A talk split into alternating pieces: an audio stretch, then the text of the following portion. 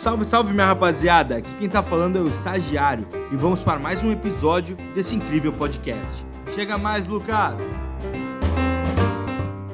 Sejam bem-vindos, meus amigos e minhas amigas. Muito bom dia, boa tarde para você, boa madrugada para rapaziada do Corujão.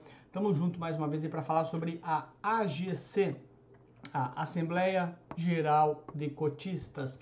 Nada mais é do que uma grande reunião de condomínio. Como tu bem sabe, um fundo é um condomínio, tá? Lembrando que se você tiver dúvidas, estou aqui à sua disposição em qualquer um desses canais aqui. Tamo junto, rapaziada. Bom, falando sobre a AGC, então o que acontece na prática é o seguinte, meu. Uh, um fundo de investimento né, é uma reunião de pessoas que coloca sua grana dentro deste fundo e essas pessoas recebem uma parte deste fundo chamada uma cota, ok? Que é como se fosse lá no condomínio um apartamento, cada um tem um apartamento, ok?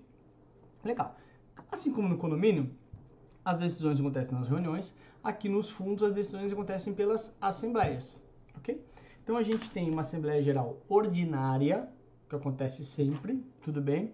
Para uh, ah, demonstração dos resultados do exercício, AGO, uma vez por ano, ok?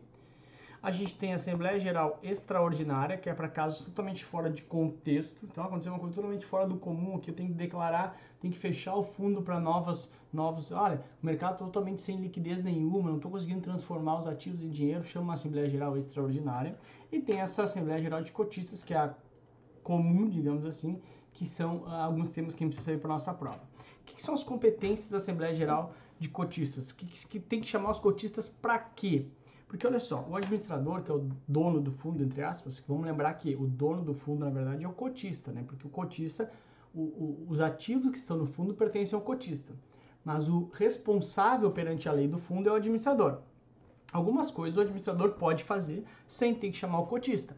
Porém, para algumas alterações, algumas situações, o uh, administrador tem que chamar o cotista para votação.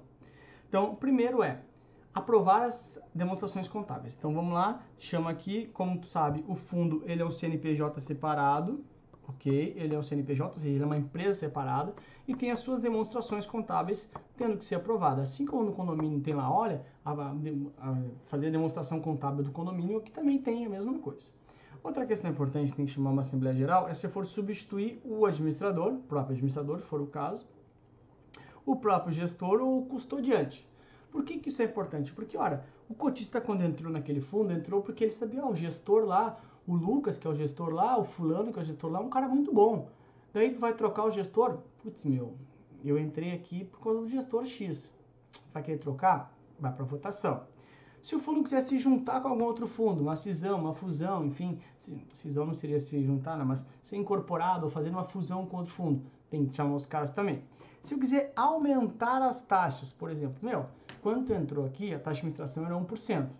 Mas, cara, com 1% não tem mais como trabalhar, preciso aumentar para 3%. Pode fazer? Pode, desde que a, a, quem vá lá, a maioria que esteja lá, vote que está de acordo com isso, porque é ruim para o cotista isso. Ai, Lucas, por que o cotista iria aceitar? Ora, porque, meu, ou é isso ou eu, eu vou sair, eu não vou mais ser o teu administrador. E talvez seja um, eu seja um bom administrador, talvez tu aceite. Outro, alteração da política. Por exemplo, quando tu entrou no fundo, o fundo era um fundo ativo, ou melhor, era um fundo uh, passivo no Ibovespa. Ou seja, o benchmark era o Ibovespa, né, o indicador de rentabilidade, de, de, de rentabilidade era o Ibovespa, ou seja, é passivo, um fundo mais tranquilo. Eu quero transformar agora num ativo, ou seja, vai incorrer em mais riscos. Aceita? Tem que ser votado, é óbvio. Quando tu entrou nesse carro, esse carro andava 80 na estrada. Agora vai começar a andar 120 para chegar mais, mais, mais cedo na praia. Putz, meu, tem que, uh, tem que ver. Tem que ver se vale a pena ou não. E também em caso de fundo fechado, bem específico isso aqui, tá? Quando emitir, quiser emitir novas cotas. No aberto não precisa, porque ele emite novas cotas a qualquer momento, tá bom? Essa é a ideia das competências da Assembleia Geral tem que saber esses caras aqui. E eu não iria, de... Já decorei tudo, não sei o que, não sei o que. Não, não precisa ir decorando tudo, muito mais para tu entender o raciocínio lógico por trás das, das, das, situações. O que, que a tua prova já pediu, tá, para tu saber? Já pediu isso aqui, tá? Quer ver, ó, isso aqui, tá? E já pediu isso aqui, tá? Que eu lembro. Esses dois caras aí foram situações que já pediram dentro da tua prova. Ou seja, muito mais situações onde afeta efetivamente o dia a dia do teu, uh, do, do, do cotista que precisam passar por decisão dele. Legal. Como é que chama para assembleia? Como é que acontece? Ó, convocação do TIT. Como é que se convoca isso aqui? pelo menos 10 dias de antecedência, isso aqui já foi questão de prova, tá? Essa bobagem aqui, mas enfim, questão de, já foi questão de prova, tá? A assembleia vai ocorrer com qualquer número de cotistas. Eu lembro muito bem quando estava na corretora, uma época que a gente administrava um fundo de investimento lá e a gente precisou chamar uma assembleia para um determinado assunto e não foi ninguém, ninguém vai na prática, né, cara? E aí então aconteceu o quê? Por, uh, foi um só, se eu não me engano, né? Então na prática quem vai lá, vai lá e, e vota, tá?